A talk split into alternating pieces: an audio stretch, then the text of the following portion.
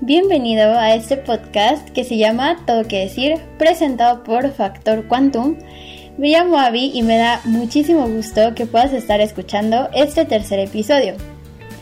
Hoy quiero que platiquemos un poquito sobre la amistad, que es un tema que a mí me encanta. Y bueno, la amistad es un tema sumamente amplio que abarca muchas áreas. En este episodio quiero que nos enfoquemos en esta frase que me vino a la cabeza durante la semana.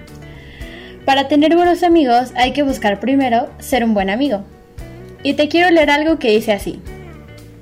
El amor es paciente y bondadoso. El amor no es celoso, ni fanfarrón, ni orgulloso, ni ofensivo. No exige que las cosas se hagan a su manera. No se irrita ni lleva un registro de las ofensas recibidas. No se alegra de la injusticia, sino que se alegra cuando la verdad triunfa. El amor nunca se da por vencido, jamás pierde la fe, siempre tiene esperanza y se mantiene firme en toda circunstancia. Esta frase que te acabo de leer está en 1 Corintios 13 del 4 al 7.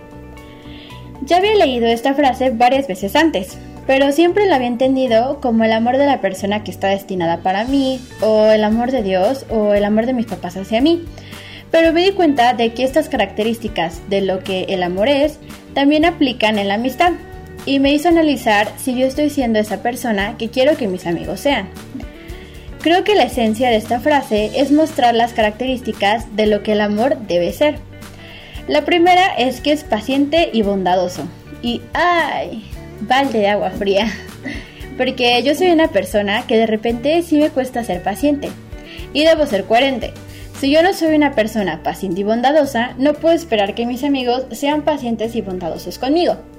Yo soy de la idea de que en una amistad hay que estar al 100% y hay que dar todo nuestro esfuerzo y nuestro amor a esa relación para que florezca y crezca y dé fruto. Esto de la coherencia aplica en todas las características que vienen en esta frase y hay que cuestionarnos cada una de ellas. ¿Somos celosos? ¿Somos orgullosos? ¿Ofendemos a las personas a las que queremos? ¿Exigimos que las cosas se hagan a nuestra manera? ¿Nos irritamos? ¿Somos rencorosos? Y si lo somos, hay que pulir esas áreas de nuestro carácter primero y después podemos estar listos para conocer personas que nos hagan crecer para bien y que nos acerquen a nuestro propósito y para cuidar de esas relaciones. Es difícil, pero vale la pena. Entrenarnos en amar así no solo nos ayuda a crecer a nosotros, también hace crecer nuestras relaciones de amistad y nos da el poder de influenciar a otros a amar de la manera correcta. Nuestro reto esta semana es pulir la manera en la que amamos, empezando por nuestros amigos o personas cercanas, para seguir creciendo en amor y contagiando esa manera de amar. Si te sentiste identificado durante esta platiquita, te invito a que reflexiones esta semana en 1 de Corintios 13 del 4 al 7 que seguro le sacas mucho más jugo.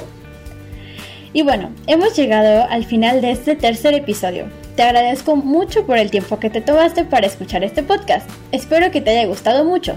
Si fue así, te agradecería mucho si nos das un corazón. Te invito a que nos sigas en Spotify para que Spotify te avise cada que subimos un nuevo episodio. También nos puedes seguir en nuestras redes sociales. En Facebook e Instagram estamos como arroba Factor Quantum. Por cualquiera de estos medios nos puedes escribir cualquier comentario que tengas o cualquier sugerencia de algún tema que te gustaría escuchar aquí en el podcast. Muchas gracias por estar aquí y ten un muy buen día. Hasta el próximo episodio.